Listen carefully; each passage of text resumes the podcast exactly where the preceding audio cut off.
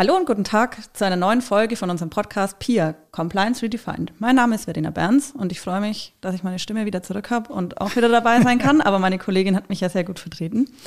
Gemeinsam mit unserem Geschäftsführer Timo Schusser, der auch wieder dabei ist, dürfen wir heute unseren allerersten Podcast-Gast begrüßen.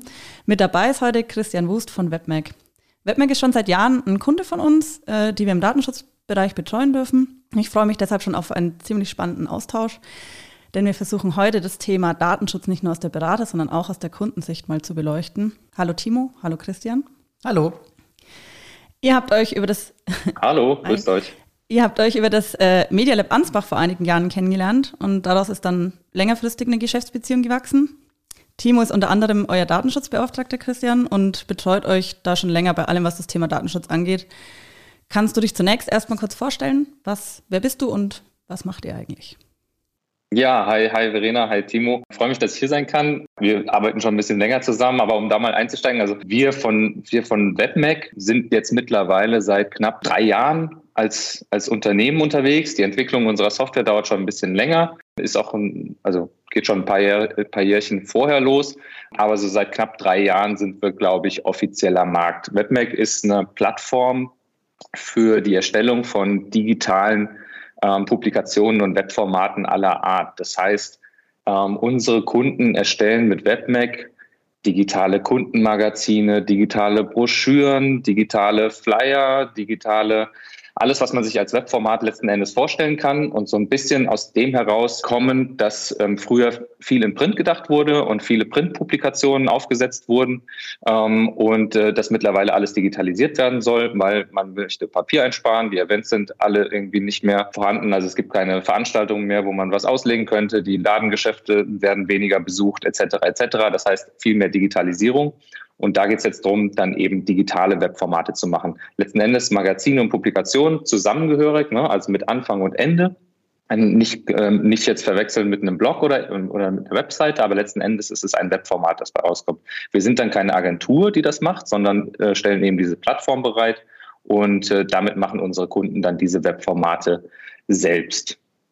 Genau, und seit knapp drei Jahren machen wir das mittlerweile ähm, für Kunden ganz offiziell und da ist natürlich das Thema Datenschutz enorm wichtig und deswegen arbeiten wir, Timo ähm, und Valvisio, glaube ich, auch schon so lange zusammen. Wir hatten uns damals kennengelernt, tatsächlich über das Media Lab in, in Ansbach oder das Media Lab Bayern dann ja auch letzten Endes, ne? weil bei uns natürlich das Datenschutzthema enorm wichtig ist, weil wir letzten Endes alles, was wir machen, webbasiert ist. Ne? Das heißt, sämtliche Ergebnisse, die aus unserer Software herauskommen, aus unserem Baukasteneditor, das heißt, unsere Kunden erstellen digitale Formate aller Art, das ist immer webbasiert, browserbasiert, ähm, so dass du es letzten Endes im Webbrowser öffnen kannst. Und das heißt natürlich, hier unterliegen wir immer den, den Regelungen und Richtlinien der DSGVO. Das heißt, das muss hier immer äh, beachtet werden. Und da kommen wir natürlich dann halt ganz schnell in die Datenschutzthematik halt rein. Ganz klar. Genau, und es ist natürlich auch durchaus ein komplexes Themenfeld, was, äh, glaube ich, vor allem, was ich aus so der Erfahrung jetzt kenne, nicht nur jetzt mit, mit euch, Christian, sondern allgemein auch mit anderen Mandanten, so hochkompliziert ist, dass man da eigentlich, wenn man jetzt nicht der Profi ist oder wenn man vor allem halt seine, seinen Fokus natürlich auf das Kerngeschäft legen äh, muss und möchte, dass man da einfach ohne jemanden an der Hand zu haben, glaube ich, gar nicht durchsteigen kann, oder? Wie ist so deine, deine Erfahrung vielleicht auch anfangen? Ich glaube, Marina, das ist auch so eine Frage von dir, glaube ich, wie sich das so entwickelt hat, auch das Thema Datenschutz von, von Anfang vielleicht bis jetzt, wie sich da ähm, die Awareness vielleicht gesteigert hat oder wie da gegebenenfalls auch die Notwendigkeiten sich vielleicht verändert haben. Ja, also das hat natürlich schon eine ganz äh, starke Kurve genommen, also auch Lernkurve bei uns, was das Thema Datenschutz angeht ich sag mal so, das Thema Datenschutz ist nicht unbedingt das beliebteste, gerade wenn du jetzt irgendwie sagst, ähm, du möchtest jetzt irgendwie ein Startup gründen und irgendwie halt eine, eine, Software entwickeln und dann hast du vielleicht auch interessierte Kunden da am Start, die halt sagen, ja, möchten wir alles ganz gerne machen, dann bist du halt irgendwie Feuer und Flamme dabei und gehst halt irgendwie vorwärts und entwickelst und äh, machst Kundengespräche und so. Aber da denkst du relativ wenig ans Thema Datenschutz. Wobei das natürlich auch immer im Hinterkopf gewesen ist, also dass das irgendwo wichtig ist, müssen wir uns natürlich dann auch klar irgendwie mit absichern. Aber es ist eher so eine ah, da hängt noch was, worum man sich auch kümmern müsste. Und das ist ja irgendwie wichtig, aber lass uns doch erstmal gucken, dass wir halt irgendwie andere Themen bearbeiten und dann uns darauf konzentrieren. Das ist natürlich eine schlechte ähm, Herangehensweise. Ne? Wir waren dann auch relativ schnell gefordert, also weil es natürlich dann eben auch von Kundenseite eingefordert wird, weil es auch von unserer Seite immer eingefordert oder halt klar war aus dem Netzwerk heraus mit, mit Beratern, mit denen wir zusammenarbeiten, dass da natürlich ein Thema ist, das uns natürlich auch sehr schnell auf die Füße fallen kann. Letzten Endes sind wir natürlich dann auch verantwortlich für das, was wir an unsere Kunden rausgeben, beziehungsweise was unsere Kunden mit unserer Software machen. Da wussten wir schon auch, und das, das Thema DSGVO ist jetzt nicht ganz neu, aber da kursierte ja auch vor einigen Jahren eben schon immer ähm, relativ große Drohgebärden und Drohkulissen mit ähm, immensen Strafen und schwierigen Situationen, die auf dich zukommen können, wenn du das Thema Datenschutz eben nicht ordentlich behandelst. Und da war es natürlich dann für uns auch immer im Hinterkopf schon, ah ja, da müssen wir uns drum kümmern, weil das kann uns sonst sehr ordentlich auf die Füße fallen. Und ich glaube, das war so ein bisschen der Start, dass wir auch gesagt haben, wir fragen da mal in verschiedene Richtungen. Da hängt ja schon noch mehr daran jetzt ähm, als also nur ein Thema, das ist auch dann Stichwort die allgemeinen Geschäftsbedingungen, ne, wie, ähm, wie du halt das Ganze aufstellst. Thema Datenschutz an sich für uns, also für unsere ähm, Webseite, für unser alles, was wir rausgeben, womit Kunden dann äh, bei uns arbeiten, also sprich persönliche Daten von Kunden, die wir speichern wiederum. Dann aber für uns auch ganz wichtig, dass unsere Kunden ja mit unserer Software Publikationen oder Webformate erstellen, die sie dann wiederum an ihre Kunden rausgeben. Das heißt, wir haben auch quasi eine, eine zusätzliche Verantwortung unseren Kunden gegenüber, die ja ähm, sich mit dem Thema dann auch meistens nur rudimentär beschäftigen oder im besten Fall noch einen Datenschutzbeauftragten noch dabei haben, der dann, dann selber auf die Füße tritt. Aber dass wir eine, eine Verantwortung dafür haben, dass unsere Kunden gegenüber ihren Kunden so auftreten, dass natürlich auch datenschutztechnisch alles geregelt ist. Und da stiegen wir dann natürlich auch relativ schnell in eine Art Beratung ein, also wo unsere Kunden dann fragten, wie können wir das Ganze datenschutzkonform machen? Passt das dann gegenüber unseren Kunden, wo wir gefordert waren, plötzlich in eine Beratung einzusteigen? Von der wir selber nicht unbedingt ganz die große Ahnung hatten. Ne? Und da war es dann natürlich für uns auch klar, hier müssen wir mehr machen, hier müssen wir einen Schritt weiter gehen, weil das Thema wird immer da sein, weil es einfach sich um Webpublikationen dreht bei uns ne? und wir uns im Internet befinden. Und das Thema DSGVO ist keins, äh, was man dann irgendwie halt einfach mal beiseite schieben kann. Ihr habt dann aber quasi zuerst eure Software entwickelt und äh, habt im Nachgang dann über das Thema Datenschutz euch schlau gemacht oder habt ihr bei der Entwicklung der Software das schon auch mit beachtet? Ja, ähm, wir haben es nicht ganz von Anfang an betrachtet. Also das, was wir, wo wir herkommen, ist, dass wir auch vorher schon Webpublikationen erstellt haben, auch Internetseiten, Landingpages etc aber eher in einem Agenturmodus. Also, dass wir einfach als Auftrag für Kunden solche Publikationen erstellt haben. Auch dann stellt sich ja schon immer das Thema Datenschutz, das man natürlich dann auch manuell eher löst. Wir haben dann diese Plattform aus den Kundenanfragen heraus entwickelt, weil wir gesagt haben, okay, wie können wir das denn schaffen, dass wir jetzt nicht einfach nur alle diese Publikationen oder die Aufträge für unsere Kunden selber bearbeiten, sondern wie können wir unsere Kunden dazu befähigen, schnell und einfach solche digitalen Formate selbst zu erstellen, selbst anzupassen, weil Content Management äh, oder Content Marketing wird immer schneller. Wir müssen immer schneller irgendwie Publikationen oder einzelne Formate erstellen und wir wollen nicht da jedes Mal einen, diesen Aufwand machen. Ne? Und da war es dann natürlich so, dass wir diese Plattform entwickelt haben, um das zu ermöglichen und das Thema natürlich schon auch im Kopf hatten, aber die Entwicklung von speziellen Datenschutzfeatures dann erst im Nachgang kam, beziehungsweise so nach und nach dann halt von uns dort mit begleitet wurde, ja. Genau, und wir haben ja tatsächlich bei euch in den Anfangszeiten, ich erinnere mich, ihr wart ja bei uns auch auf der Demexco dabei mit einem Stand, wo wir uns noch kennengelernt haben. Und im Agenturgeschäft, wo es doch gerade anfangs ausgeführt hast, ist natürlich die individuelle Erstellung von Medien eine andere datenschutzrechtliche Geschichte, als wenn man als Plattformanbieter letztlich ähm, eine Plattform zur Verfügung stellt, wo Kundendaten verarbeitet werden, seien es die Login-Daten, die ja einerseits anfallen, also Nutzername und Kennwort beispielsweise, oder eben dann, wie du es auch ausgeführt hast, eben die ähm, personenbezogenen Daten oder das personenbezogene Datum, in dem Fall die IP-Adresse des Webseiten oder des, des Plattformbesuchers, was letztlich ja die Daten der Kunden darstellt. Und da glaube ich, ist das Thema, das ist ja Privacy by Design, wo wir davon ja im Prinzip sprechen, dass man sich im, im Rahmen der Produktentwicklung mit den datenschutzrechtlichen Anforderungen technisch, aber auch organisatorischer Natur eben mit beschäftigt, ist, glaube ich, das sieht man da ganz schön auch von eurem Weg in der gegangenen Zeit, wo eben anfangs die Anforderungen noch nicht ganz so groß waren, wo man sich gemeinsam entwickelt hat, wie man das ganze Thema eben aufziehen muss, dass man entsprechend, wenn man eben als Software-Startup da auch eine Plattformlösung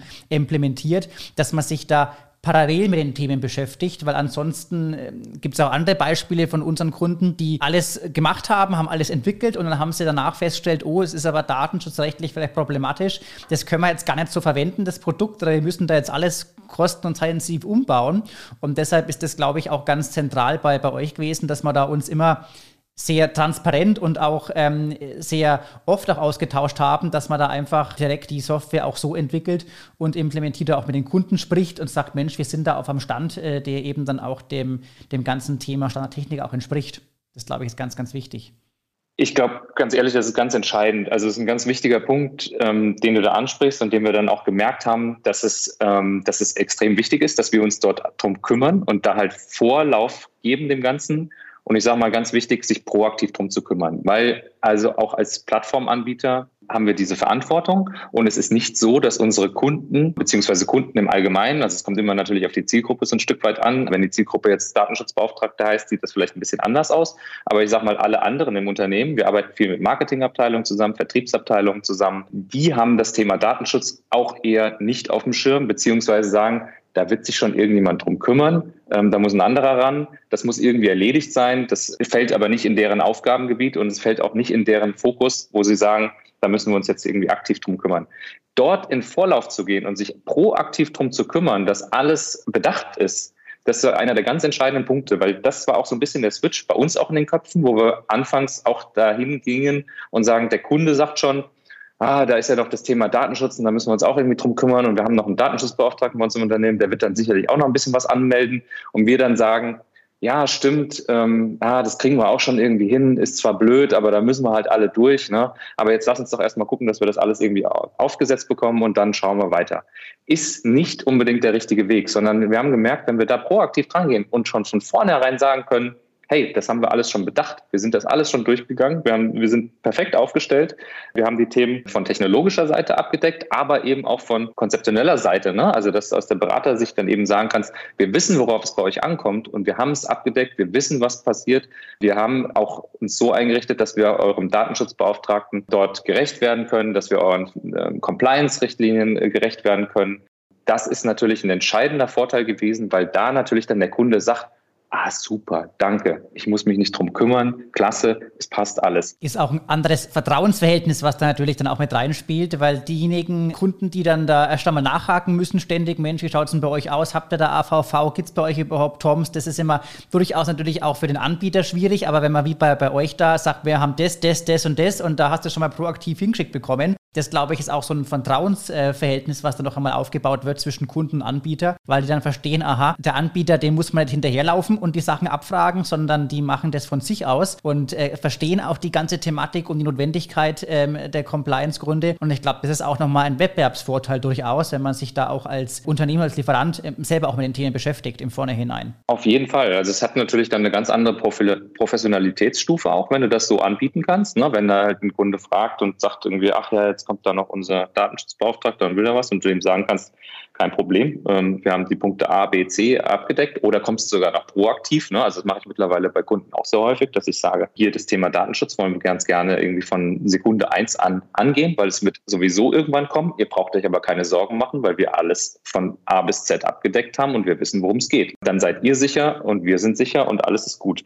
Das ist natürlich schon mal von der konzeptionellen Seite her, dass ein Kunde dann sagt, ah, prima, von unserer Seite her als Softwareanbieter oder Plattformentwickler, das muss natürlich auch jeder, der halt sagt, ich gehe in die Entwicklung rein oder biete so ein Produkt an, ist es so, dass wir durch dieses Durchdenken des gesamten Prozesses und durch die Vorbereitung das auch aus technologischer Sicht anbieten können, also dass wir oder abdecken können, sodass wir halt alles technologisch vorbereitet haben und dann eben nicht bei jedem Kunden einzeln sagen müssen, ah, jetzt müssen wir uns das erst nochmal wieder anschauen, jetzt müssen wir gucken, was brauchen wir bei dem, was brauchen wir bei dem, sondern wir sind so vorbereitet, dass wir das zum einen einfach gut proaktiv sagen können, hey, wir kümmern uns drum und zum anderen uns aber auch nicht allzu sehr drum kümmern müssen, weil wir eben schon alles abgebildet haben, ne? uns die Prozesse angeschaut haben, uns die, ähm, die von der technologischen Seite her alles so eingerichtet haben, dass es halt irgendwie läuft. Das heißt, ich kann es zum einen proaktiv gut anbieten, zum anderen kann ich es auch einfach abdecken und habe da gar keinen großen Stress mit. Und das ist auch so ein bisschen irgendwie das größte Learning, glaube ich, aus dem, aus dem gesamten Weg, den wir jetzt auch mit euch zusammen gegangen sind, ist eben dieses Thema,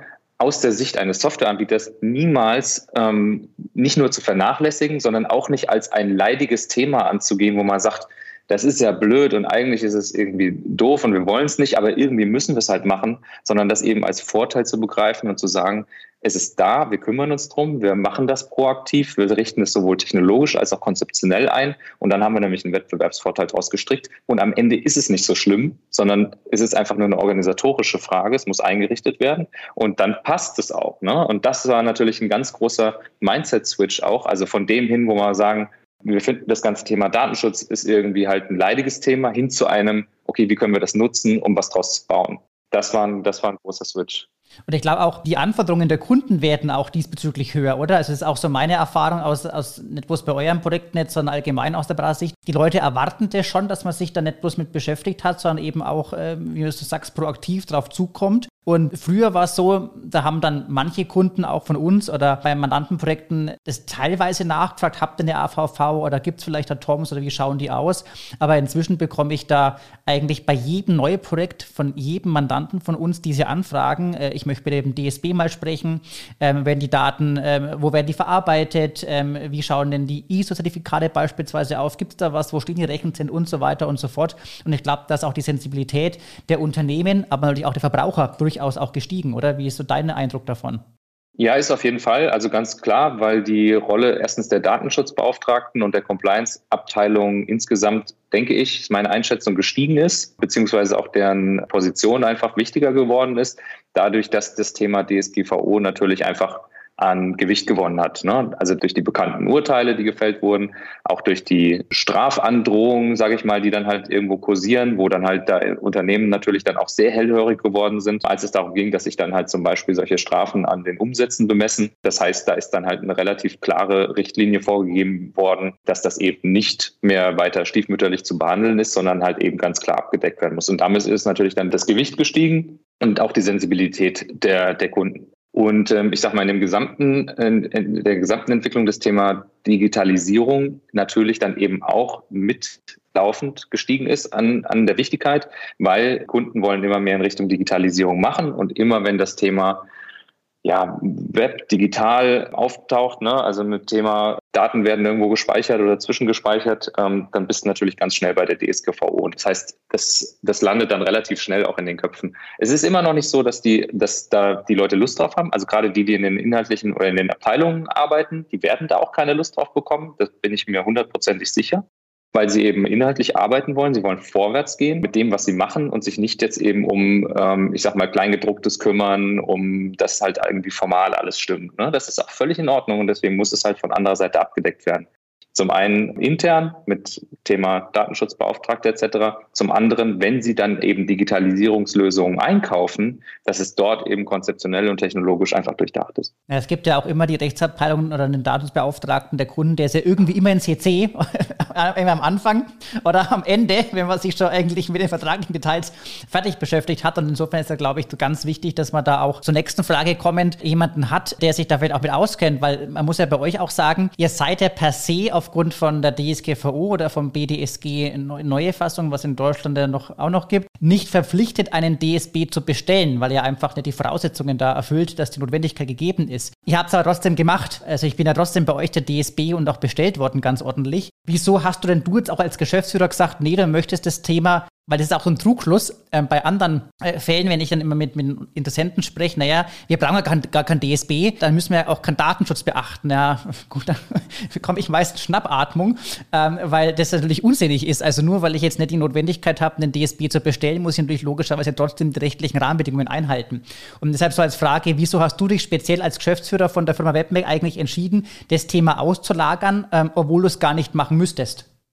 Ja, ähm, also erstmal ordentlich bestellt und ordentlich im Einsatz. Wir sind da sehr dankbar und auch sehr glücklich über die Zusammenarbeit, dass das auf jeden Fall auch dorthin weitergehen kann. Und ich auch heute sehr froh bin über die Entscheidung, dass wir das gestartet haben und dass wir diesen Weg sehr früh gegangen sind. Der ausschlaggebende Punkt war auch hier wieder das Thema Proaktivität und das Level an Professionalität. Die Notwendigkeit, sich darum zu kümmern, war schnell da. Wir hatten auch genau diese Thematik auf dem Tisch. Hey, wir sind doch ein kleines Unternehmen beziehungsweise Startup. Es gibt keine vorgeschriebene Notwendigkeit, einen DSB zu bestellen. Warum soll ich denn mich jetzt darum kümmern beziehungsweise das organisieren, wenn ich es nicht muss? Und das ist natürlich ganz klar wieder Richtung Wettbewerbsvorteil durch professionelle Aufstellung, dass wir uns dort eben darum kümmern können, ist ein ganz klarer Vorteil. Und Also nicht nur das jetzt als Wettbewerbsvorteil zu nutzen, sondern eben ganz klar auch für uns den, den Aufwand dort geringer zu halten, weil das wurde uns relativ schnell klar. Also was der erste Kunde möchte oder was hier notwendig wird, das dann im Einzelfall zu lösen, hat halt natürlich keine, ja, keine nachhaltige ist keine nachhaltige Lösung, das im Einzelfall zu lösen, sondern wir wussten, okay, das, was einmal kommt, kommt auch zweimal, es kam auch zweimal ne, und da muss halt irgendwie eine professionelle Lösung her. Der erste Schritt war dann genau, wenn du dich erinnerst, ne, wir haben ähm, AVV aufgesetzt, wir haben das Thema TOMS besprochen, wir haben das Thema äh, Datenschutzaudit ähm, sind wir durchgegangen, um zu gucken, dass wir das einmal auf solide Füße stellen, wo wir vielleicht auch noch im Kopf hatten, so ein bisschen, naja, wenn wir das einmal irgendwie angehen und halt einmal irgendwie durchgemacht haben, das ganze Thema, ne, dann ist es ja auch gut und dann äh, kann man dort weitergehen. Ist natürlich vollkommen naiv, aber ich glaube auch nicht unbedingt ähm, auch aus der Sicht eines weiß nicht, Gründers, wo du jetzt sagst, okay, du baust jetzt irgendwas auf und willst eigentlich nicht äh, nur bedingt mit dem Thema zu tun haben. Beziehungsweise ist natürlich auch immer ein Kostenfaktor mit drin, ist die Denkweise nicht jetzt unbedingt völlig nicht nachzuvollziehen, aber dass sie keinen Sinn macht, ist auch klar, sondern dass wir halt dann irgendwie gemerkt haben, ah, wir brauchen eine langfristige Lösung, weil das Thema ist einfach und wenn du dich halt im Bereich Plattform, Software bewegst, ne, äh, mit Kunden, die dann halt wiederum ihre Kunden bedienen, äh, sind Daten im Spiel, dann ist es einfach verdammt gut, wenn du dort halt einfach gut aufgestellt bist. Das Thema dann halt zu sagen, ah, DSB ähm, zu berufen, ne, war dann für uns einfach eine Konsequenz aus der Richtung heraus, dass wir gesagt haben, wir können und wollen letzten Endes auch uns nur bedingt, ich sag mal, können uns nicht professionell mit dem Thema beschäftigen. Natürlich haben wir alle irgendwo einen Einblick, beziehungsweise können auch nachlesen, was jetzt irgendwie gebraucht wird oder uns was ähm, zusammenschustern, dass wir halt irgendwie eine Lösung finden für einen Kunden. Aber das hat natürlich dann auch keine Nachhaltigkeit in der Lösung drin. Und da halt dann eine Lösung zu finden, die halt dauerhaft funktioniert, sodass wir halt das immer mit abdecken können, war für uns klar, okay, wir brauchen jemanden, der das halt irgendwie professionell kann. Firmen machen das ja dann häufig auch alle gerade große Firmen, ne, dass sie einen internen DSB bestellen, äh, der sich dann mit der Thematik beschäftigt was bei uns keine Option war, da wir erstens ein relativ kleines Team sind. Und auch dann von einem kleinen Team müsstest du einen abstellen, der sich dann halt mit dem Thema beschäftigt. Und du kannst dir ja vorstellen, das ist ähnlich wie in den großen Firmen wahrscheinlich dann auch, vielleicht noch sogar noch mal ein bisschen mehr, die Motivation ist natürlich sehr niedrig. Wenn du jemanden genau dort dann sagst, hier, das Thema ist jetzt deins, beschäftige dich damit. Du bist eigentlich eingestellt, um XY zu machen, Marketing, Produktentwicklung oder was auch immer, aber du kümmerst dich jetzt mal um das Thema Datenschutz, wird die mit Motivation immer niedrig sein, das halt irgendwie ordentlich abzudecken. Und du hast da natürlich dann einfach auch keine ähm, ordentliche Professionalität drin. Das mag bei einem großen Unternehmen anders sein, wo dann auch nochmal ganz andere Schulungen mit reingreifen und da auch eine Position vielleicht auch geschaffen wird. Ne? Das mag anders aussehen, aber eben nicht bei einem Startup mit, ich sag mal, um die zehn Personen, wo du halt einfach jeden brauchen kannst, der halt sich da in deinem Unternehmen bewegt und zwar an anderer Stelle. Das heißt, dort jemanden einzuberufen, der das Thema dann halt professionell abdeckt, thematisch zum einen, ne, halt weiß, worum es da geht und zum anderen eben auch mit seiner Verfügbarkeit dann da ist. Und das ist ja das, was zwischen uns ja halt dann auch so toll funktioniert mittlerweile, dass halt, wenn wir den Fall haben, dass ein Kunde sagt, hey, ähm, Datenschutzbeauftragter möchte, hat wieder Fragen, ähm, möchte noch das und das wissen, ne, oder hier müssen noch Dinge geklärt werden zum Thema AVV, dass wir dann ganz einfach darauf verweisen können, wir haben da jemanden, der sich professionell damit auseinandersetzt, der spricht gerne mit euch, der weiß, worum es geht, ne, der kennt uns als Firma, weiß genau Bescheid, weil wir haben das Audit zusammen gemacht, wir haben die AVV zusammen aufgesetzt ähm, und so weiter und so fort. Das heißt, du kennst alle unsere Abläufe und du hast aber auch gleichzeitig eben genau diese Motivation zu sagen, hey, das ist mein Thema und ich gucke, dass ich da halt das Bestmögliche raushole und ich habe da Lust drauf, das Ganze zu machen. Ne? Perfekt. Wunderbar. Und so macht das natürlich dann Spaß, ähm, erstens nicht nur uns mit dem ganzen Thema umzugehen, sondern auch auf Kundenseite, dass dort eben wahrgenommen wird, ja, hey, da sitzt jetzt nicht eben, weiß nicht, ähm, der XY von aus der Abteilung so und so, der sich halt mit dem Thema beschäftigen muss oder der eigentlich keine Ahnung davon hat, ne, sondern halt jemand, der das halt irgendwie professionell betreut. Und das ist natürlich dann halt auch gerade, was das Ergebnis angeht, und das hatten wir jetzt schon ein, zwei Mal auch, in, du erinnerst dich an die letzten ähm, AVVs, die wir da durchgegangen sind, dass es vom Ergebnis her dann auch für beide Seiten passt und wir dann eben dort auch nicht, ja, ich sag mal, über Dinge stolpern, weil wir eben zu wenig Ahnung davon haben, sondern dann eben auch Dinge geklärt werden, die sowohl für den Kunden gut sind, aber eben auch für uns als Firma oder wo man auch nochmal in Verhandlungen gehen kann. Also ich erinnere mich an das letzte Projekt tatsächlich, da waren ja wirklich Rücksprachen auch notwendig. Und äh, insofern ist durchaus, wenn man sich auf Augenhöhe als DSB mit dem anderen DSB oder mit der Rechtsabteilung austauschen kann. Und es gibt halt vielleicht noch strittige Fragen, die man noch einmal gern ansprechen möchte, wenn man sagt, Mensch, wir haben da vielleicht eine andere Meinung oder aufgrund der Plattform ist es einfach sinnvoller, vielleicht anders zu regeln, ist, glaube ich, da auf Augenhöhe sprechen äh, immer auch einfacher, als wenn man dann selbst mit einem Startup oder mit, den, mit dem KMU spricht, wo eben unterschiedliche, äh, unterschiedliches Wissen auch vorhanden ist. Und ich glaube, das ist auch für für jedes Unternehmen, egal ob das ein Startup ist, ein KMU oder eben auch äh, andere Bereiche, ganz zentral und auch wichtig, dass man dann hier auch einen Ansprechpartner hat, ähm, der auf Augenhöhe auch die, die, die Daten und Informationen vermitteln kann, die man halt auch möchte. Definitiv. Also ich glaube, das ist ein ganz, ganz wichtiges Thema. Also auch da wieder gerade für die Zusammenarbeit mit größeren Unternehmen, ne, die dann halt auch genau diese Anforderungen mit sich bringen, das nötige Thema äh, oder die nötige Professionalität mitzubringen. Und die kriegst du halt eben nur eigentlich auch mit rein, wenn da halt eben ein Partner ist, der halt auch auf Augenhöhe sprechen kann. Und das spricht natürlich dann halt auch für sich. Ne? Also siehst du dann ganz schnell an den, an den Erfolgen auch oder an den Ergebnissen, die dann halt zustande kommen. Also wenn du dann halt mal, ich sag mal, mit einem großen Unternehmen, mit einem Großkonzern irgendwie zusammenarbeitest oder mit, wir arbeiten ja mittlerweile auch mit einer börsennotierten AG zusammen, die nochmal ganz andere Anforderungen mit sich bringt oder mit ähm, Bankinstituten, die eigene Anforderungen haben. Ne?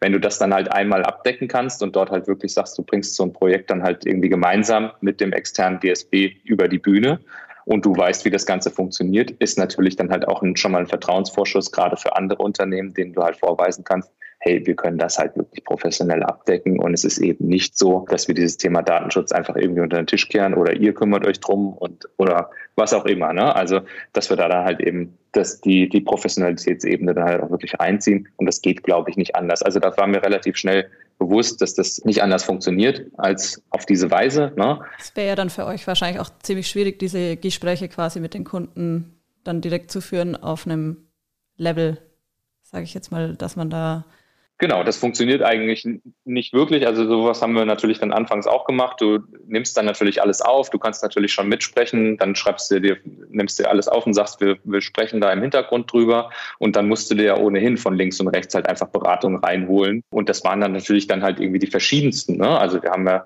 ähm, auch aus dem Netzwerk kennt man das ja. Und das ist ja bei Startups häufig. Du hast Juristen im Netzwerk, du hast vielleicht irgendwie Berater im Netzwerk aus jetzt irgendwie, sei es Förderprogramm, Accelerator, Anbietern und so weiter und so fort, die du alle fragen kannst und die alle irgendwie eine, eine Meinung dazu haben. Aber letzten Endes kannst dir dann auch keiner konkret sagen. Und so hat unsere Zusammenarbeit ja letzten Endes auch angefangen, dass wir halt ganz konkrete Fragestellungen haben, mit denen wir dann bei euch aufgelaufen sind und haben gesagt, hey, könnt ihr da mal drüber schauen und was sagt ihr eigentlich dazu? Dann haben wir uns das von euch eingeholt und haben es mitgenommen und haben gesagt, so jetzt können wir wieder zum Kunden gehen und sagen, hey Kunde, das und das ist der Fall. So, ne? Und aus dem äh, heraus ist natürlich auch da wieder Thema Nachhaltigkeit und ähm, Langfristigkeit. So kann das natürlich dann nicht auf Dauer gehen. Also gerade wenn du in die Kundenberatung reingehst, ist ja nicht nur, dass wir jetzt als Gründer dann in der Beratung sind mit unseren Kunden, sondern eben auch unsere Vertriebsmitarbeiter und die Kollegen, die halt ja halt einfach mit aus dem, aus dem Account Management, die mit den Kunden dort zusammenarbeiten. Und dass die natürlich dann alle auf diese Art und Weise arbeiten, ist natürlich nicht besonders sinnvoll, sondern da musst du dann halt natürlich sagen, hey, wir haben eine Person, auf die du verweisen kannst, die das halt mitbringt und dass man auch offen sagt, ich behandle dieses Thema nicht, ähm, sondern eben unser DSB, der da halt eine Ahnung von hat. Ne? Das ist auch für jeden vollkommen verständlich und vollkommen klar und ihr halt auch sinngemäß. Ne? Also so, dass du halt sagst, okay, wirkt auch professioneller, als wenn du da halt stehst und sagst, hey, ich decke das eigentlich alles komplett selber ab. Nimmt dir am Ende auch keiner mehr ab, dass du alles weißt und alles kannst. Selbst wenn du es am Anfang vielleicht zu vermitteln versuchst. Na klar, gibt es ein Kerngeschäft, was man hat. Ich glaube, das ist auch tatsächlich vielleicht so ein Appell, wo man sich darauf einigen kann, von Beratersicht, aber auch aus Kundensicht zu sagen, naja, selbst äh, oder vor allem auch als Startup ist es wichtig, direkt mit der Produktentwicklung sich erstens einen Profi mit äh, ranzuholen, der das ganze Thema mit beleuchtet, parallel vielleicht auch Fragen beantwortet. Aber eben, wie du es auch schön jetzt ausgeführt hast, selbst wenn man keine Verpflichtung hat, den DSB zu berufen, einfach aufgrund auch von der Außenwirkung und von der Professionalität, die man auch an den Tag legen möchte, durchaus trotzdem einen DSB vielleicht berufen zu können, sodass man hier auch äh, entsprechend dann auch als Dienstleister wahrgenommen wird, der das Thema nicht bloß ernst nimmt, sondern sich damit auch auskennt. Und ich glaube vor allem, wenn man im B2B-Bereich, was ja bei euch auch der Fall ist, tätig ist, wo natürlich nicht mit kleineren Unternehmen vor allem arbeiten und agieren möchtest, sondern vor allem mit den ganz großen, wo natürlich auch ein anderes Volumen dahinter steht, wo du einfach andere Referenzen natürlich auch haben kannst, dass da einfach vor allem ein Gespräch mit DSB zu DSB, glaube ich, durchaus ähm, extrem relevant ist. Das kann man vielleicht so als Appell mitnehmen, zu sagen, naja, KMUs oder auch Startups, äh, selbst in der Gründungsphase, sind schon ganz gut beraten, wenn man sich dann mit einem Profi zusammentut, um entsprechend auch das Thema eben auf einen nach nachhaltige Basis und auf eine, in die Unternehmensstrategie eigentlich mit einzubauen. Das, glaube ich, kann man so mit Sicherheit auch mitgeben.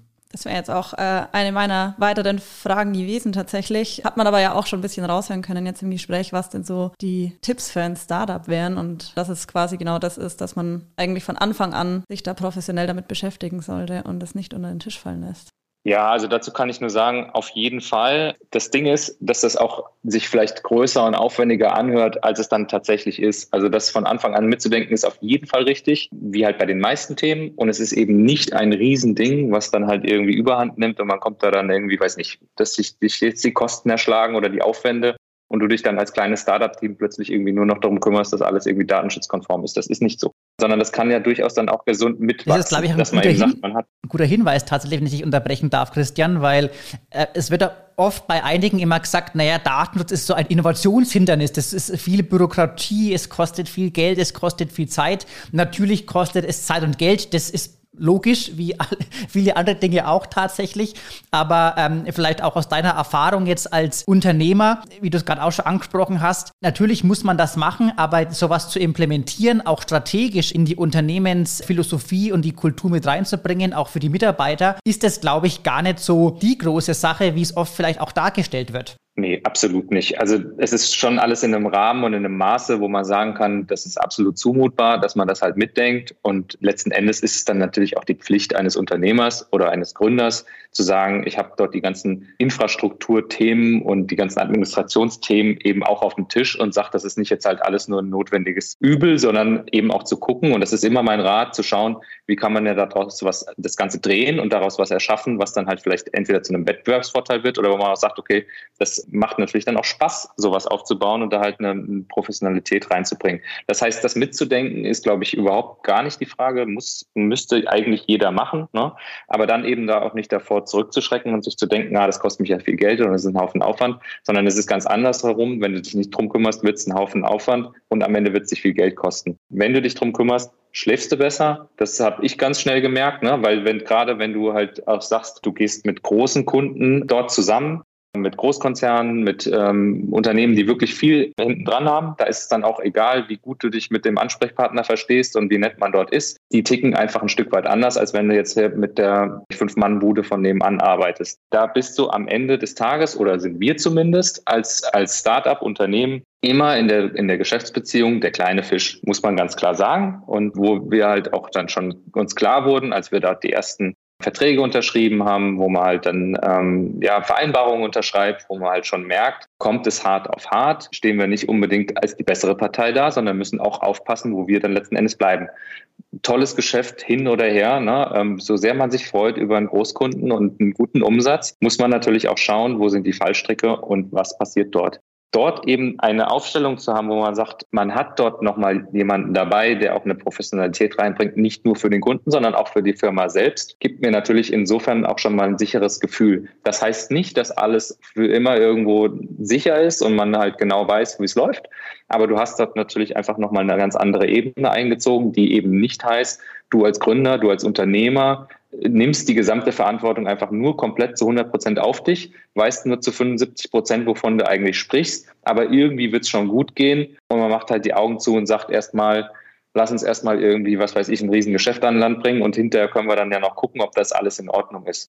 Das ist eine ganz schlechte Strategie, also nicht unbedingt zu empfehlen. Insofern kann man es auch gleich mitdenken und dann halt, wie, wie schon gesagt, ne, dort halt dann eben was draus stricken, was dir eher einen, ähm, einen Wettbewerbsvorteil bringt und auch für dich als Unternehmer dann halt eine Struktur mitbringt, wo du sagst, geil, da bin ich gut aufgestellt, da habe ich mich drum gekümmert, das passt zusammen, es wächst auch mit den Aufgaben. Es ist nicht so, dass es sich dann überbordend halt irgendwie fordert, weil du hast ja jemanden dafür dann halt an der Seite. Kostentechnisch kannst du es natürlich immer zu dem halt auch anpassen, was du halt dann auch tatsächlich abdecken musst. Also dass du jetzt nicht sagst, eigentlich brauche ich ja nichts und es sind irgendwie zwei Gespräche und ähm, ich bezahle jetzt aber irgendwie einen, einen Riesenhaufen Geld und da kommt ja dann irgendwie nichts, was so ein bisschen irgendwie so dieser da steht jetzt jemand im Abruf, äh, auf Abruf hinten dran ne, und kann dir zur Not helfen und dafür zahlst du irgendwie viel. Das ist ja nicht der Fall, sondern dass du halt eben sagst, du hast dort ein ordentliches, eine ordentliche Zusammenarbeit einmal strukturiert und ja, wenn die Kunden dann noch kommen, beziehungsweise die Anfragen und die Interessenten dann noch kommen,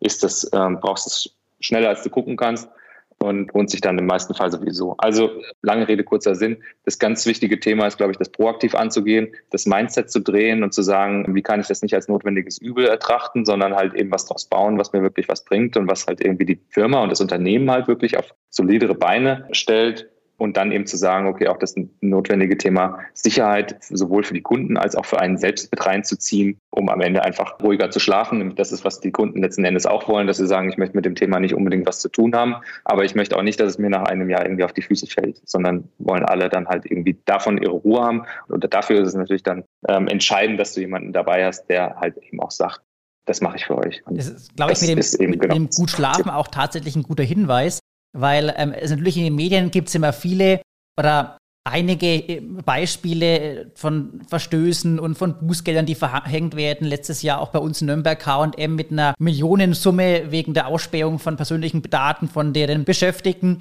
Sowas ist in den Medien immer groß äh, dargestellt, aber natürlich trifft es auch kleinere Unternehmen.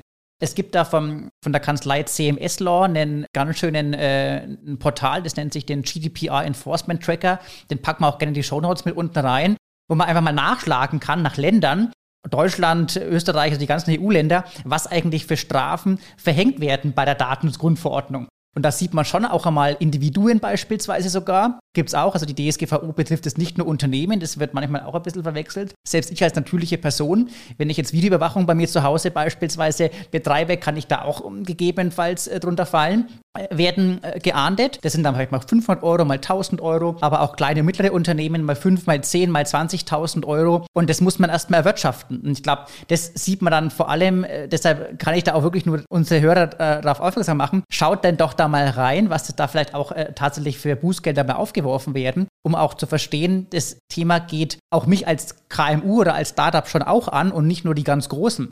Und da gab es letztens ein OLG-Urteil, das bei der Datensgrundverordnung im Rahmen von ähm, Schadensersatz beispielsweise, also jetzt nicht jetzt Bußgeld, sondern Schadensersatz, oder Schmerzensgeld, wie es auch bei der Google Fonts-Geschichte letztes war, in, beim LG München mit den 100 Euro, dass da nicht nur die verantwortliche Stelle, also im Fall einer Kapitalgesellschaft, die GmbH beispielsweise, verantwortlich ist und schadensersatzpflichtig ist, sondern auch die Geschäftsführer. Das ist ein äh, durchaus sehr interessantes Urteil, was da gefällt wurde von dem Oberlandesgericht dass eben nicht nur die juristische Person verantwortlich ist, sondern auch die Geschäftsführung, der persönlich haftbar ist. Und da möchte man jetzt keine Angst machen, aber das sollte man sich durchaus schon auch einmal anschauen, was denn da durchaus auch hier für Fälle vielleicht unterm Radar schwirren, dass man sich da einfach auch besser mit auskennt und zu so sagen, naja, ich kann wie der Christian besser schlafen, wenn ich das ganze Thema einfach dann halt auch ordentlich beurteile. Ich glaube, das ist ganz, ganz wichtig. Ja, letzten Endes, weil es natürlich auch in die Verantwortung eines jeden Unternehmers und eines jeden Gründers mit reinfällt, diese Fallstricke dann eben bestmöglich zu vermeiden und zu sagen, trotz aller Euphorie und trotz allem, wir gehen erstmal auf das ganze Geschäft und gucken, dass wir halt alles entwickeln und so weiter und so fort, eben auch zu schauen, dass man dort eben diese Sicherheitsebenen mit einbaut. Gar nicht so sehr, weil es jetzt eben diese, diese große Angst, ne? ich hatte auch die Angst, dass immer ein schlechter Treiber. Letzten Endes habe ich aber schon immer im Hinterkopf, wie kann ich vermeiden, dass halt durch bestimmte Dinge das nennen wir immer, also wie so eine Art Neckbreaker, ne, wo du halt sagst, weil halt ein blöder Fall irgendwie kommt, du das ganze Unternehmen zumachen kannst. Das sind immer so diese wichtigsten Dinge. Es, es spricht nie was dagegen, irgendwie Fehler zu machen oder auch mal irgendwie daneben zu laufen oder halt irgendwie was gegen die Wand zu fahren, Projekt. Ähm, haben wir immer gesagt, wir gehen immer erstmal für auch bestimmte Kundenprojekte, für alles, was irgendwie halt wir starten können, starten wir auch erstmal und gehen bestimmte Risiken ein, aber schauen natürlich auch, dass wir diese Risiken zumindest die ganz Großen so weit unter Kontrolle behalten, dass wir wissen, was da los ist. Und ich glaube, das ist ganz entscheidend, gerade wenn du wächst, weil am Anfang, und das war auch ein bisschen auch diese Lernkurve, am Anfang waren wir zwei Gründer mit zwei Freelancern am Start, wo du auch schnell sagen kannst, okay, die Freelancer kannst du sagen, gut, sorry, ist schiefgelaufen und geht jetzt nichts mehr und kriegst keinen Auftrag mehr. Als Gründer kannst du immer sagen, gut, fährst du halt hoch und runter, aber wie du schon richtig sagst, am Ende wird man am Ende auch mit irgendwie dem Privatvermögen dann noch haftbar gemacht und hängt da mehr drin, als man vielleicht irgendwie glaubt.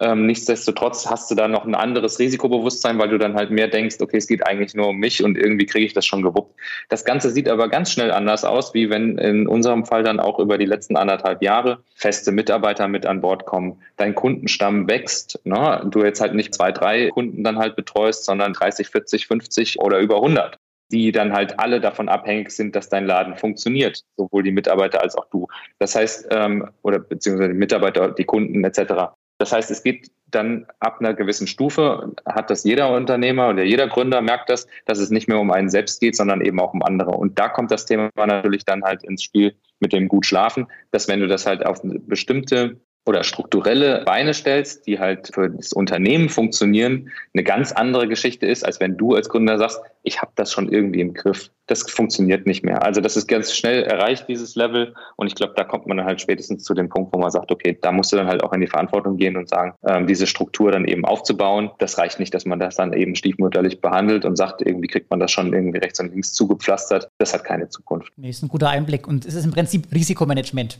Risikomanagement, letzten Endes ja. Also an allen diesen Themen, genauso wie du halt irgendwie die, die Juristen dabei hast, das hatte ich eingangs schon äh, besprochen, wo wir dann halt auch gesagt haben, die, die allgemeinen Geschäftsbedingungen zu entwickeln, bestimmte, bestimmte Verträge dann auch prüfen zu lassen, ist das Thema DSB-Datenschutz natürlich genau in der gleichen Kategorie angesiedelt, nämlich eben Risikomanagement dass man eben sagt, okay, wie kann man das dann halt für sich und für Kunden dann eben halt einfach ordentlich abdecken. Es gibt nie eine hundertprozentige Sicherheit in die eine oder in die andere Richtung, aber du willst als Unternehmer gucken, dass du einfach eine Struktur aufgestellt hast, die funktioniert.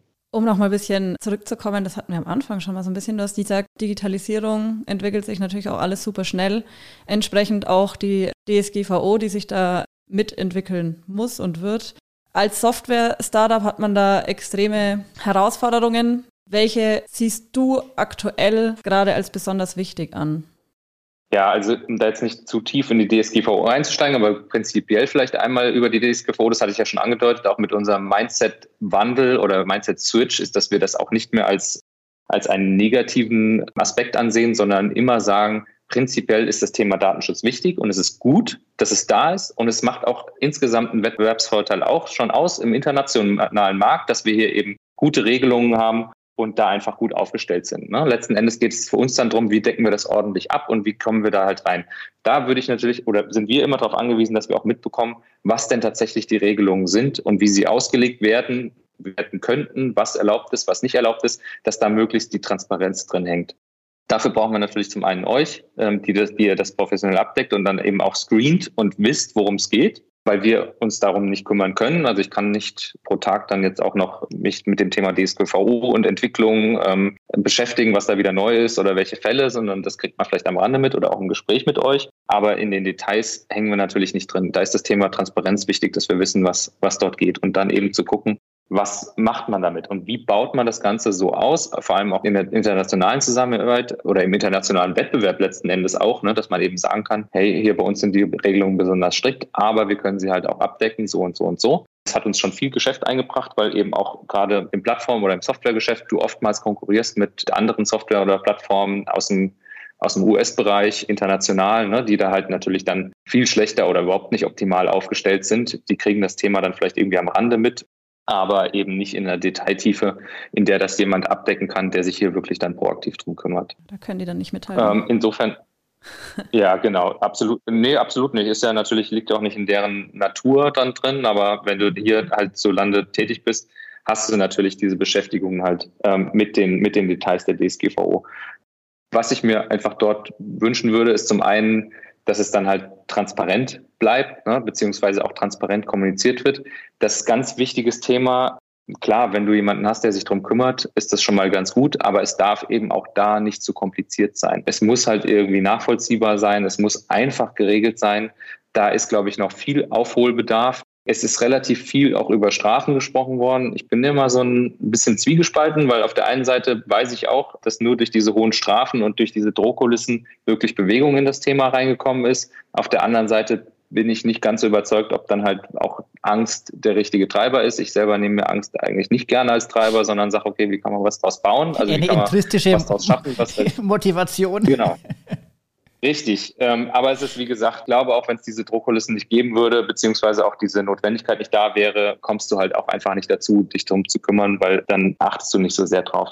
Das Thema Komplex, Komplexität und Kompliziertheit der Regelung, das ist ein ganz wichtiges. Also das würde ich halt schon irgendwie gucken, da, oder hatten, haben wir immer ein Auge drauf, dass wir das halt irgendwie einigermaßen praktikabel lösen können, ne? weil du merkst es auch in den Gesprächen dann auch mit Kunden, mit uns, dass wir da immer in einem Spannungsverhältnis leben mit, was wollen wir technisch auch umsetzen, was wollen wir für unsere Kunden umsetzen, wie will man halt vorwärts gehen und was ist aus dem Thema Datenschutz, DSGVO, was sind dort für Entwicklungen zu beachten, was müssen wir dort halt irgendwie machen und wie hält uns das zurück oder auf oder wie müssen wir erstmal umdenken, um das dann halt wieder einzupflegen. Das heißt, da ist natürlich wichtig, dass das Ganze nicht zu kompliziert wird in dem. Da muss man auch mal einen Mittelweg tatsächlich finden und sagen, Mensch, wir haben einerseits die Anforderungen aus welchen Gesetzen, Regelungen und so weiter auch immer und technischen Möglichkeiten oder vielleicht auch Notwendigkeiten. Das sieht man vor allem in der Softwareentwicklung. Es geht halt das ist ja das Thema US-Cloud-Dienste, was da ein bisschen mit reinspielt. Oder was wir jetzt konkret noch mal ansprechen, da haben wir letztes Mal eine Folge drüber, dass einfach viele technische Möglichkeiten, die halt Anbieter aus anderen Ländern, meistens halt Drittländern tatsächlich, jetzt in dem Fall USA, dass sowas in der Europäischen Union oder in Deutschland halt teilweise überhaupt nicht möglich ist, technisch gesehen oder halt mit sehr viel Aufwand verbunden ist. Und das ist halt so, ein, so ein Punkt tatsächlich, glaube ich, wo man auch als Berater oder auch als Unternehmer oder als Kunde von uns oder Mandant eben sehen muss, was hat man eigentlich für ein Produkt oder für ein Geschäftsmodell. Deshalb finde ich zum Beispiel auch immer ganz schwierig, wenn zu uns Neukunden oder Interessenten kommen und dann sagen, na, ich habe da das aber so und so gelesen bei dem anderen Unternehmen oder bei dem anderen Startup. Und dann sind es aber teilweise andere Branchen. Also beispielsweise bei euch ist eine Webplattform, ihr habt da anderes Risikomanagement, ihr habt andere technische Notwendigkeiten vielleicht, ihr Ihr habt auch vielleicht geringere Datenschutzanforderungen, einfach aufgrund der, der Lösung, die ihr anbietet, als vielleicht ein Medizinprodukt oder als eine Medizin- oder eine Gesundheits-App. Und das ist immer so, so ein Punkt, wo ich auch immer an die Unternehmen, an die Startups oder an die KMUs appelliere, man da, natürlich kann man viel googeln, das ist klar, aber man sollte halt sich vergleichbare Themen und Felder raussuchen und nicht ähm, nur Beispiele ähm, eruieren, die vielleicht richtig sein können in dem jeweiligen Geschäftsbereich oder in dem Geschäftsmodell, aber vielleicht nicht adaptierbar sind. Aber grundsätzlich bin ich da der gleichen Meinung wie der Christian. Es muss alles praktikabel, es muss sinnvoll sein. Es darf nicht überfordern. Das ist ja auch so ein Problem, vor allem wenn Mitarbeiter dabei sind. Das ist ja, wenn Startups zuerst einmal zwei Gründer haben, dann haben sie vielleicht ein paar Freelancer noch ist das eine andere Art der Kommunikation, als wenn du auch noch einmal Mitarbeiter hast. Das sehe ich in anderen Kundenprojekten, die haben dann 20, 30, 40 oder mehr Mitarbeiter. Thema Schulungen, dann muss man da auch noch einmal nicht bloß jetzt die Geschäftsführung sensibilisieren, wie beispielsweise eben die Notwendigkeiten sind vom, vom Thema Datenschutz oder Informationssicherheit oder IT-Sicherheit, sondern die Mitarbeiter als den wichtigsten Teil eines Unternehmens muss ich ja auch irgendwie mitnehmen. Und da darf es halt einfach nicht zu viel des Guten werden, ansonsten steigt da jeder aus, weil das ja auch nicht die Profis sind, sie haben ja andere Kernaufgabe. Und das ist, glaube ich, ich, ganz wichtig, dass man da die Organisation als Ganzes eben mitnimmt und hier auch das Mindset so zu ändern, dass es eben intrinsisch motiviert ist, zu sagen, Mensch, ja, ich mache das halt nicht, weil ich es jetzt muss, sondern weil das vielleicht auch für mich selber oder für uns als Firma auch ähm, gut sein kann. Das ist, glaube ich, ganz zentral. Absolut, kann ich nur bestätigen.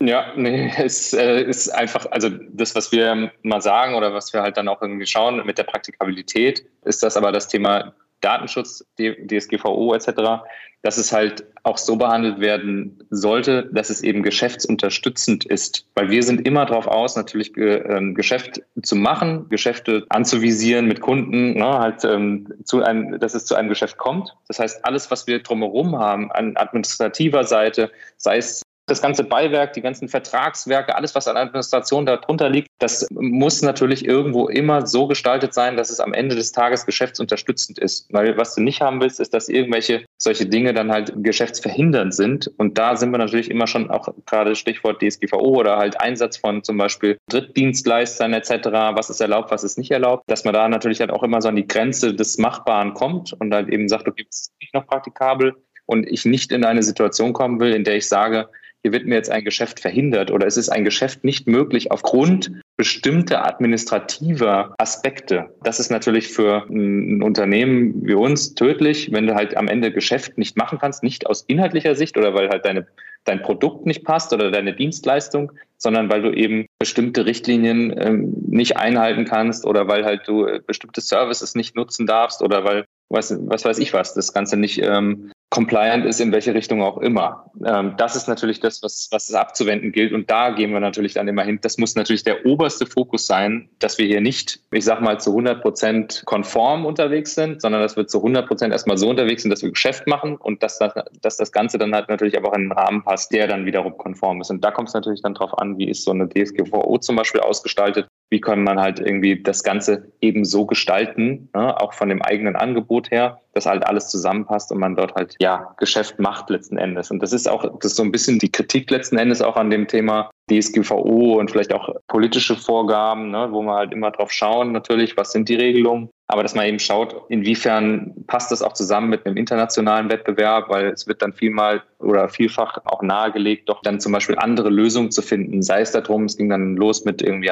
ähm, Rechenzentrum in Deutschland und dass halt alle Daten in Deutschland gehostet sind, aber eben auch auf andere Anbieter auszuweichen, wenn diese zum Beispiel nicht ja, konform sind mit den Standards, die dann halt hierzulande gelten. Also dass du dann halt plötzlich irgendwie Anbieter ausschließt aus den USA, sei es jetzt Google Analytics oder halt irgendwie andere kleinere Dienstleistern. Ähm, sowas sehe ich schon immer als sehr skeptisch an, weil wir als Unternehmen natürlich immer darauf ähm, aus sind, die bestmögliche Lösung zu suchen. Und zwar weltweit, ne, was halt irgendwie ein Angebot auf dem Markt ist. Das heißt, dort zusammenzusuchen, zu schauen, was nutzen wir an Systemen, was nutzen wir an, an Software, was nutzen wir an Anbietern mit rein um halt unser Produkt, unsere Lösung so optimal wie möglich zu machen und dem Kunden das bestmögliche Ergebnis zu liefern und nicht das, ich sag mal, das datenschutztechnisch irgendwie beste, sondern halt erstmal für anwendungstechnisch die beste Lösung.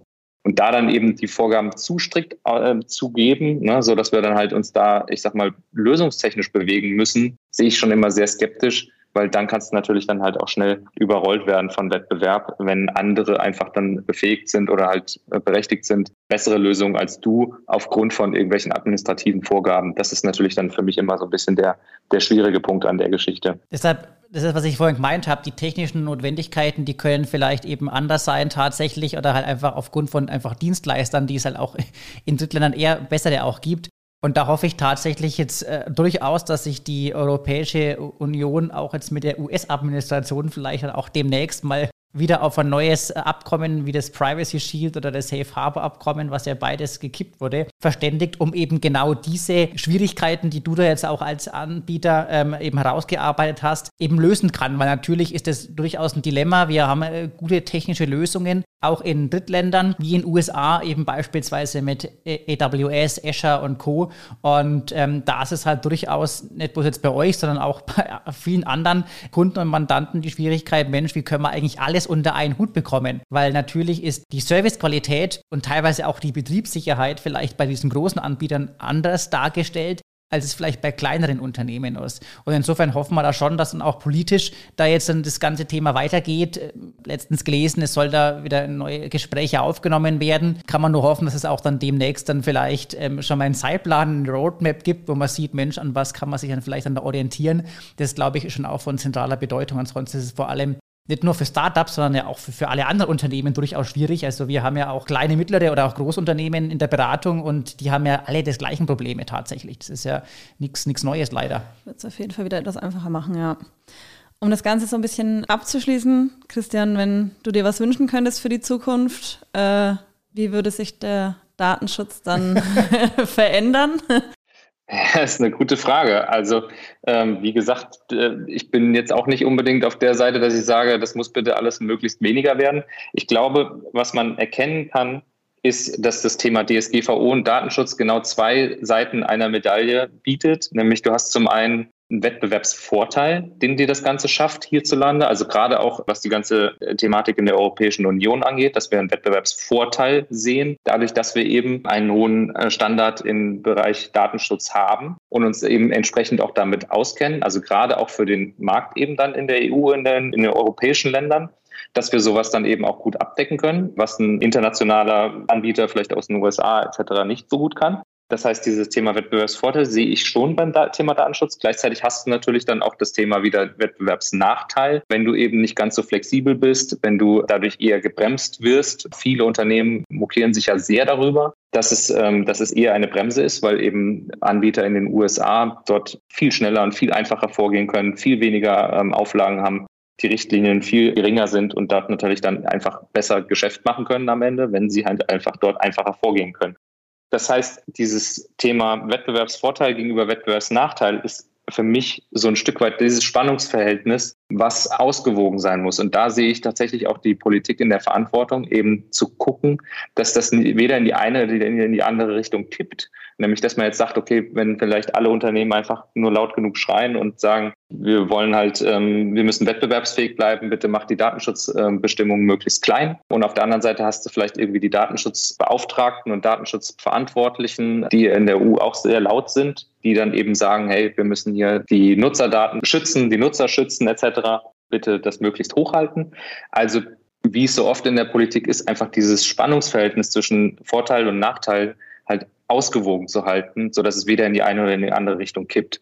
Das ist, glaube ich, die, die hauptsächliche Aufgabe, die einfach gut ausgestaltet werden muss. Und da hätten wir schon, schon viel gewonnen, glaube ich, wenn das ordentlich gemacht ist. Im Moment ist es so natürlich, dass es in die eine oder andere Richtung dann immer ein bisschen zu viel zieht, so wie wir das sehen. Und da kommen wir dann nämlich genau auch in diese Thematik, ne? wenn dann plötzlich du Serviceanbieter nicht mehr nutzen kannst. Das ganze Thema mit den USA ist ein ganz wichtiges, ein ganz großes. Du kannst es nicht darauf beschränken, dass du sagst, naja, wir schaffen hier halt in der EU, in Europa unsere eigenen Regeln und dann nutzen wir halt einfach nur unsere eigenen Anbieter, kochen hier unser, haben unsere eigenen Rechenzentren, kochen letzten Endes unter unser eigenes unser eigenes in, innereuropäisches Süppchen. So, ne? Das kannst du halt nicht machen. Ähm, auf der anderen Seite sich den Standards und Regeln halt ähm, dann zu unterwerfen und zu sagen, gut, dann müssen wir es jetzt halt auch so machen, wie halt irgendwie in den USA halt der Fall ist, wo der Datenschutz gerade mal nicht viel zählt, sehe ich auch nicht. Insofern da ganz wichtig, glaube ich, ein ausgewogenes Spannungsverhältnis zu, zu schaffen um dann eben letzten Endes auch sowohl die Verbraucher und die Nutzer in Europa zu schützen, letzten Endes dort halt das, den Datenschutz auf ein hohes Level zu stellen und zu sagen, das ist ein hohes Gut, gleichzeitig aber auch eben die Wirtschaft dort voranzutreiben und zu sagen, da kann man was Starkes draus machen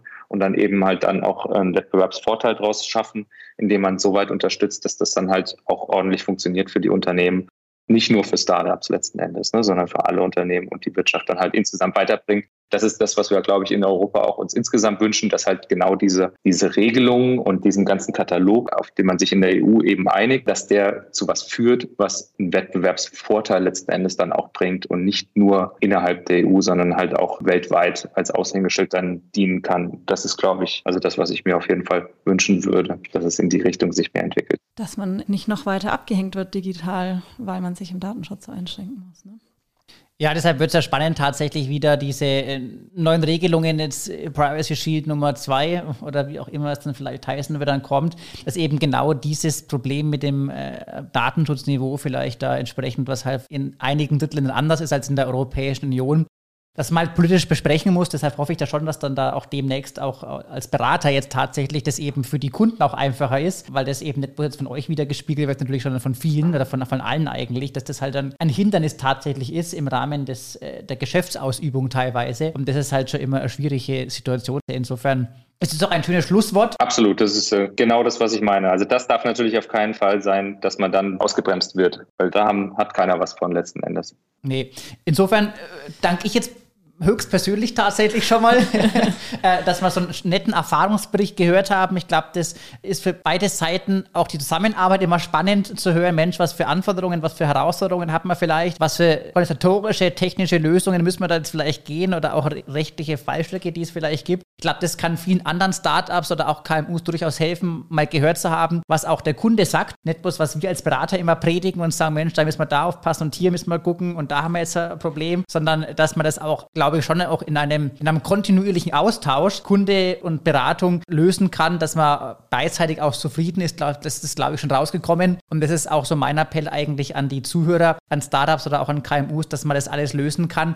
wenn man sich halt kontinuierlich auch austauscht und in einem gemeinsamen Gespräch auch die verschiedenen Herausforderungen eben meistern möchte. Das ist, glaube ich, ganz wichtig. Das Mindset muss da sein einfach. Auch ich danke dir, Christian. Ich fand es auch sehr spannend, mal die andere Seite zu sehen und Einblicke aus dem Unternehmensalltag kriegen, was Datenschutzkonformität angeht. Wir hoffen, Ihnen hat es ebenfalls Spaß gemacht beim Zuhören und hat Ihnen auch weitergeholfen. Danke, Christian, dass du dabei warst. Gerne, danke euch. Danke, auch von meiner Seite. Wir haben, glaube ich, schon, Marina, äh, jetzt andere spannende Themen auf der Agenda für die nächsten Folgen. Und dann hören wir uns auch demnächst wieder. Genau. Bleiben Sie dabei, hören Sie wieder rein. Tschüss, bis zum nächsten Mal.